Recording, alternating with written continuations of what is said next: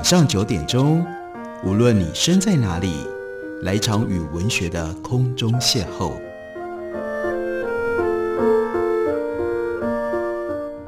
杨照谈书，邀您一同遨游文学世界，认识古今中外的经典之作。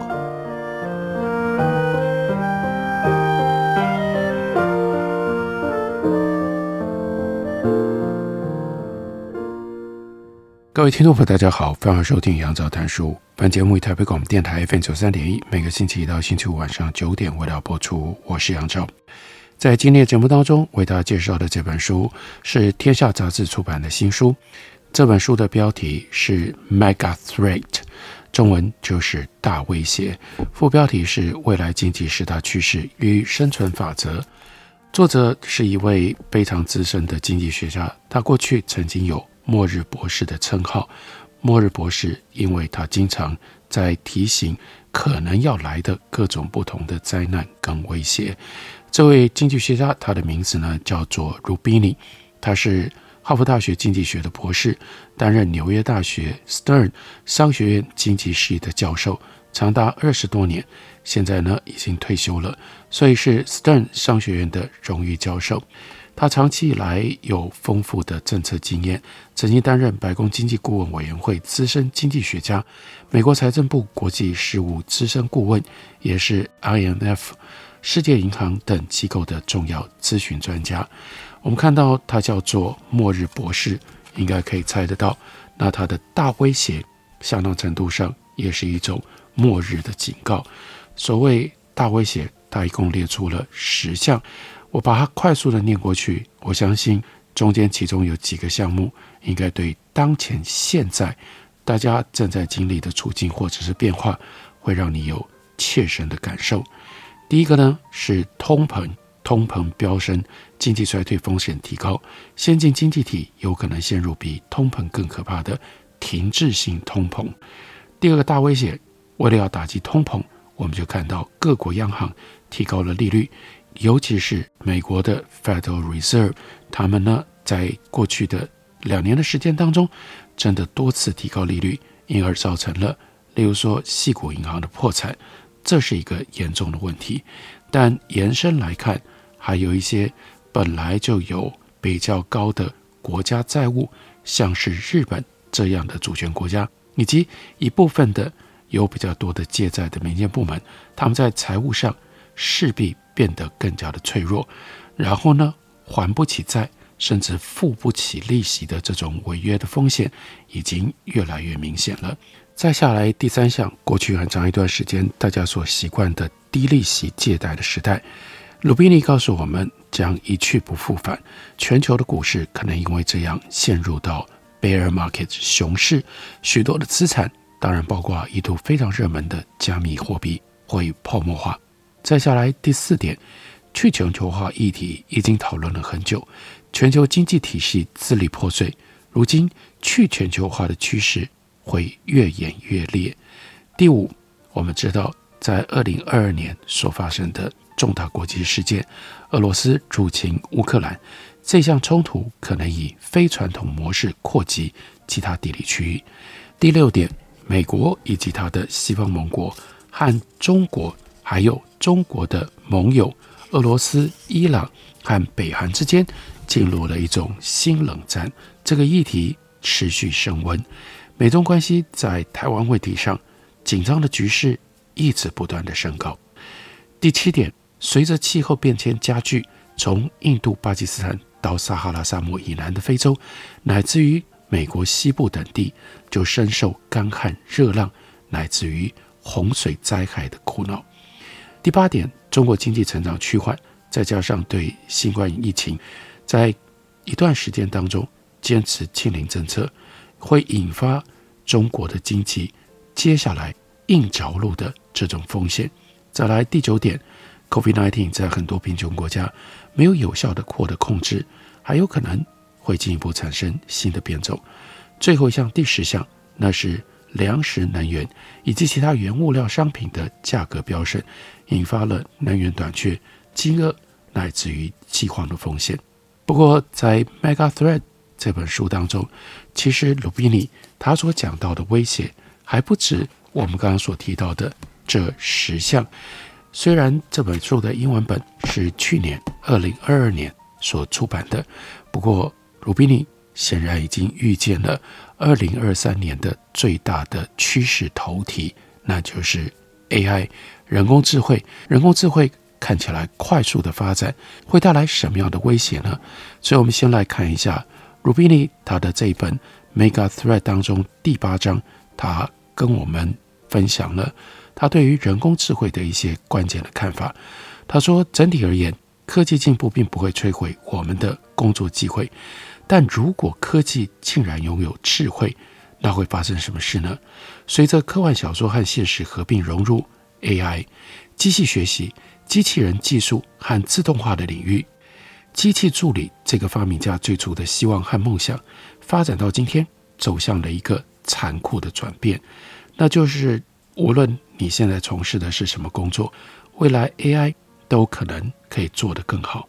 从第一代的称之为叫做 Ruderoid 卢德分子，他们在十九世纪最重要，他们反工业化，反对纺织机。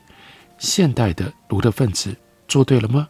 卢德主义者对于极少数顶尖社会阶层会变成赢家，而其他所有人会丢了工作，收入也丢了，尊严的担忧。在现代非常有可能成真了。就在不久之前，举证责任问题曾经阻碍人们相信 AI 的改革力量。一九八零、一九九零年代期间，这是所谓的 AI 寒冬，相关进展非常的缓慢。怀疑人士的论点占了上风，他们坚称人类智慧妙不可言，电脑远远落后，永远都不会是人类的对手。就算机器在执行重复性的事物上有长足进步，但深度思考仍然是人类独有的特点。各方争论一直持续，但生物智慧和人工智慧之间的差距已经明显在缩小了。在造访一些敏感的网站的时候，人类常常被问到：“哎，你要证明你不是机器人，我们要先通过演算法的这个验证才能够进入。”实际上，根据某一些说法，人和机器人或者是 AI 的差距很快就会消失。近来，AI 怀疑论者在各方的压力底下，被迫列出电脑永远无法取代人类做的工作，从砌砖到神经手术都涵盖其中。但实际上，就算是砌砖，哎，机器或机器人怎么不能做呢？现在已经可以用 AI。还有再加上 3D 列印技术，预制房屋远快于任何砌砖师傅的速度建造出墙面来。随着电脑计算的速度跟容量提高，这一份非人类不可的工作清单会越来越短。有一种极端的未来景象是人机合一，就是标榜超级聪明的人类和超越人类智慧的电脑，还有机械能力超强的机器人结合在一起。越过了那个分界点，这个世界会变得连我们自己都认不得了。我们会面临一种全新的混种人类，拥有超级的大脑和体力，可以取代旧人类，就像我们取代 Homo sapien 这种智人取代了原始人类尼安德塔人一样。如果你认为你自己的工作很安全，Think again。AI 带给我们所想要的生产力的提升。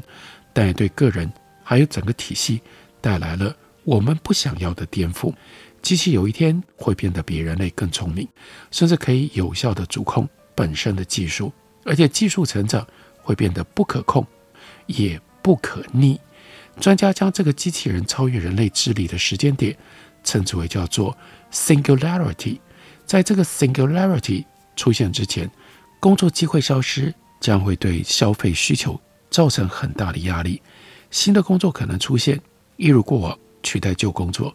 但如果量身打造的演算法也都能够填补那些新的工作，就不是这么一回事了。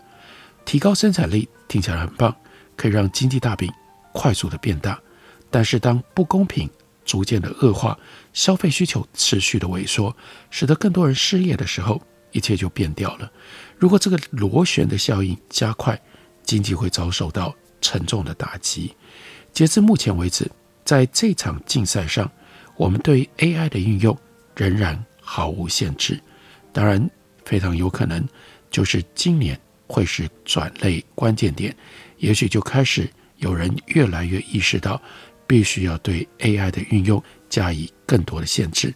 例如说，意大利就限制 ChatGPT 在意大利被注册使用。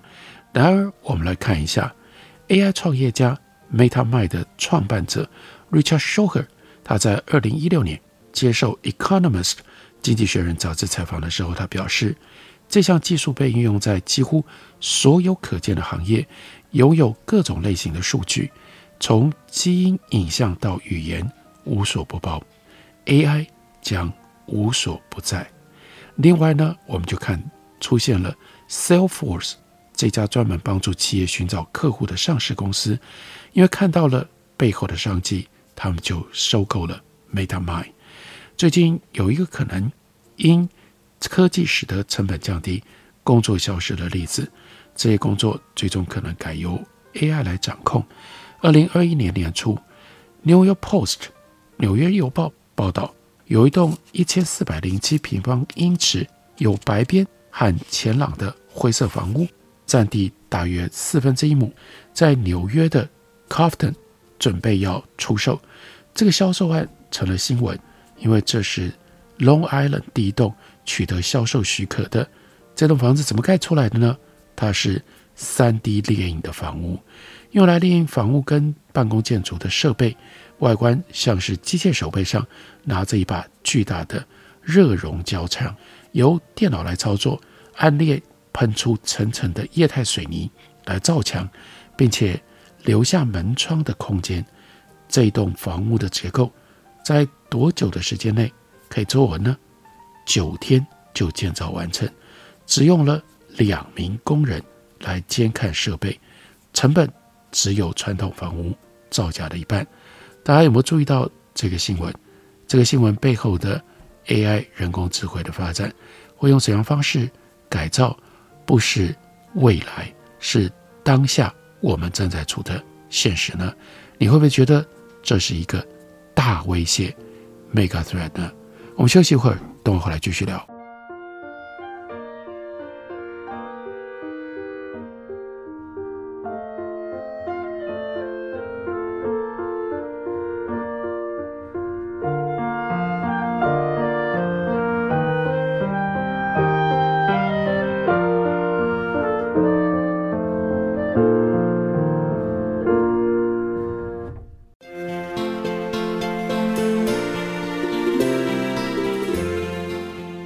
好，我是李千娜。台北的好声音尽在 FM 九三点一，AM 一一三四，台北广播电台。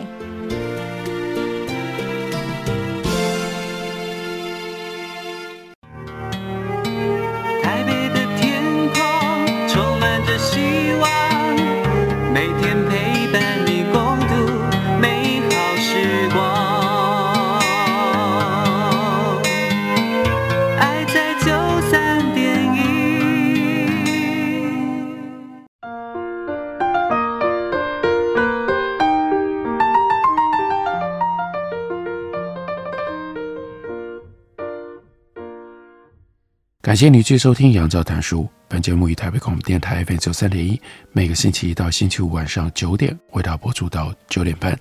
今天为大家介绍的，这是鲁宾尼他所写的《大威胁》。鲁宾尼曾经有“末日博士”的称号，因为呢，他最擅长的就是发出对于未来，尤其是经济领域上的种种的警告。这本书延续着。末日博士他所习惯做的，在帮我们罗列、提醒我们有多少的 mega threat 这种大威胁，这个时候正在酝酿当中。这本书的第八章讲的是 AI 人工智慧所带来的威胁。鲁宾尼就告诉我们，不要以为创意的工作需要人，灵光乍现的创意原本是人类独特的优势，现在同样都面临了数位的竞争。IBM 的超级电脑 Deep Blue 巧妙构思了创新的策略，在一九七九年多次打败当时的世界棋王 Kasparov，但那只是开局的第一步。DeepMind 演算法开启了自主强化学习的时代。二零一六年，命名为 AlphaGo 的 DeepMind 这个公司所设计的电脑，在一场可能步伐比宇宙原子还要多的棋赛，那就是围棋上胜出。连线的总编辑 Nicholas Thompson 在接受美国公共电视节目《前线》访问的时候表示，AlphaGo 研究人类下过的所有的赛局，也知道规则，然后走出创新的步伐。在这次备受瞩目的人机围棋大战当中，AlphaGo 以五战四胜的战绩打败当时的世界围棋冠军，尤其是第二场比赛是 AI 的重大分水岭。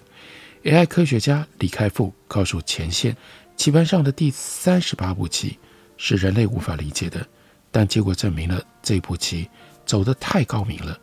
人们恍然大悟说：“哇，我们玩了几千年，从来没有想过那样的走法。”另外一位专业观察人士也道出了一个发人深省的洞察：AI 的胜利很大程度上并不像是电脑打败了人脑，而是另外一种智慧形式胜过了原来的人类智慧形式，在这场脑力战争当中，不管是机器或者是人类，都没有享有特殊的地位。当时担任《New Times》记者，现在是 Podcast 节目《AI 观察 I on AI》的主持人 Craig Smith，他则表示：“你可以研究 ‘reasoning’ 这个词。”在人类语言当中的含义，但很明显的，那个时候呢，AI 系统正在 reasoning 了。一年之后，靠着自学赛局的规则，只花三天时间就产生了数十亿个资料点的另外一台电脑，叫做 AlphaGo Zero，则打败了 AlphaGo。深度学习以惊人的速度在进步。二零二零年，DeepMind 公司所设计的。AlphaFold Two 为生物领域带来了突破性的变革，解决了难倒所有医学研究人员长达五十年的蛋白质折叠问题。AlphaFold 除了探究蛋白质结构上的大量分子数据之外，它有效地运用 Google 旗下 AI 深度学习研究团队 Google Brain 的科学家在二零一七年报告当中所发布的创新神经网络，叫做 Transformer。解决了蛋白质折叠的问题，为重大的新生物医学突破开启了大门。透过 AI 所产生的艺术创作，到了这个时代，也已经赢得了掌声。二零一七年，身为软体顾问，也是钢琴家的 Gustavo Diaz Jerez，他在接受 BBC 访问的时候表示：“我们已经教会电脑写谱，现在我们按一个键就可以设计现代古典音乐了。”除了要电脑考量演奏者总共只有两只手，每只手上只有五根手指的作曲原则之外，其他你不需要教导电脑。而且呢，伦敦交响乐团已经演奏过好几部由电脑所创造出来的乐曲，透过 AI 制作的歌曲登上了 Billboard 百大热门榜，或者是 AI 所产生的小说登上了 New Times 的。书籍畅销榜应该也只是时间问题而已。运用 AI 技术也可以模仿 Picasso。一个世纪之前，Picasso 在一幅画像上画了另一幅画，这个画像一直被隐藏至今。二零二一年十月，美国 NBC 新闻报道说，在 AI 神经网络的帮助下，让这幅剪曲女人的裸体画像得以重见天日。研究人员训练出一个能够辨识艺术风格的神经网络，并且模仿传奇艺术家毕加索来作画。另外，你不要以为机器不可能做照护工作。二零二一年九月，香港《南华早报》报道，小鹏汽车公布为为孩子制造的智慧机器小马，向移动未来的愿景跨进了一步。这只被命名为“小白龙”的智慧小马，装配有动力模组、运动控制、智慧驾驶和智慧互动能力。富比士杂志的书评家 Kellen Chase，他在 Daniel Susskind 的一本书，书名叫做《A World Without Work》，没有工作的世界，就看到了具备有同理心的机器人。Chase 说：“我们无法确信，需要情感能力的工作会永远保留给人类。机器可以分辨你是快乐、惊讶或沮丧，甚至可以分辨你的性向。有一些 AI 系统是透过面部表情，有的呢可以透过走路、跳舞，乃至于打字的方式来分辨。所以，过去被认为只有人类可以做的，例如说老人照护工作，应该很快。”就会被带有情感跟带有智慧的护理机器人所取代了。有多少白领中产阶级工作可以在对的时期随机运用从职涯当中取得并且累积的资讯和能力呢？人类穷尽职涯累积的知识和技能，AI 瞬间就可以做到了。二零一六年，McKinsey 全球研究院做出了结论：AI 在促进社会的转型。和工业革命比起来，这次的转型速度上快十倍，规模上大三百倍，冲击力几乎是三千倍，将彻底改变人类的社会。二零一三年，牛津大学的研究人员 Car Frey 和 Michael Osborne，他们就发表了一份研究报告。他们分析美国现有的一共七百零二种职业，这已经是非常广泛的。调查研究了，结果呢，高达百分之四十七的工作会在不久的将来被电脑以及自动化所取代。截至目前，美国劳工遭遇过最糟糕的大萧条期间，当时的失业率是百分之二十五，并不像棋赛需要遵守严格的规则。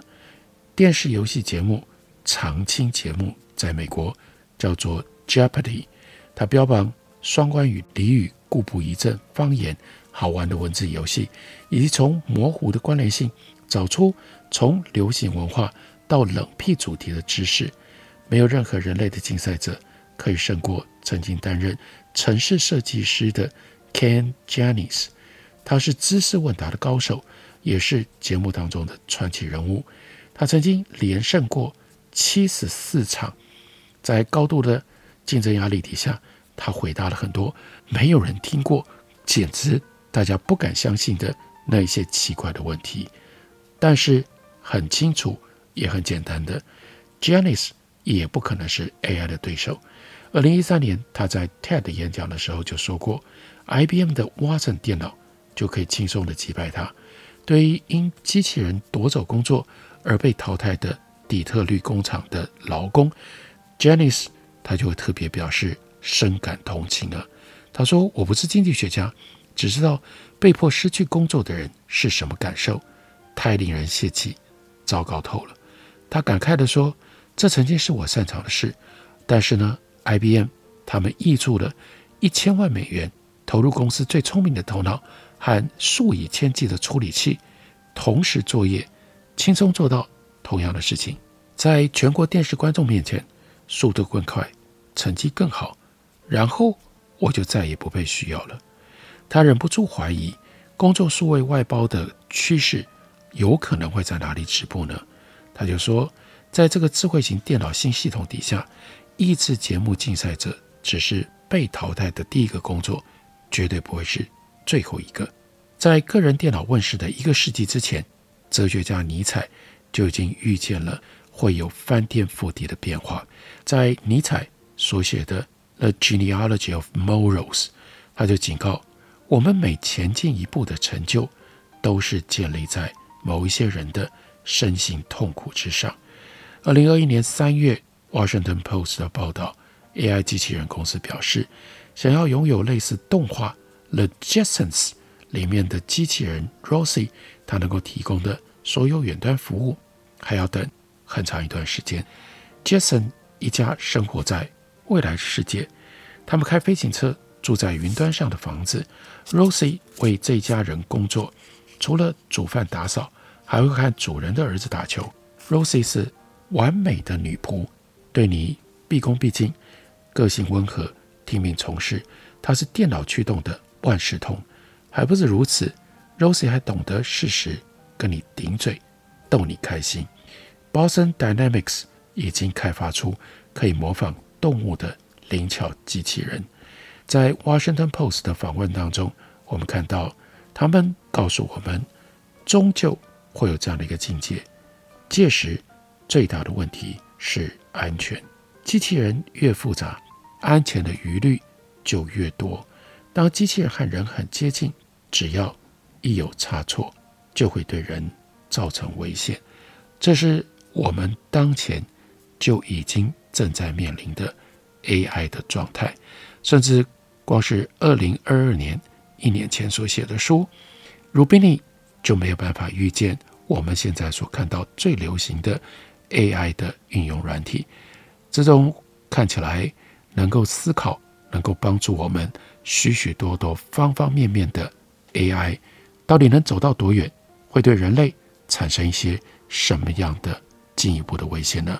这就是 Mega Threat，也就是大威胁这本书他所要提出来的诸多问题其中的一项。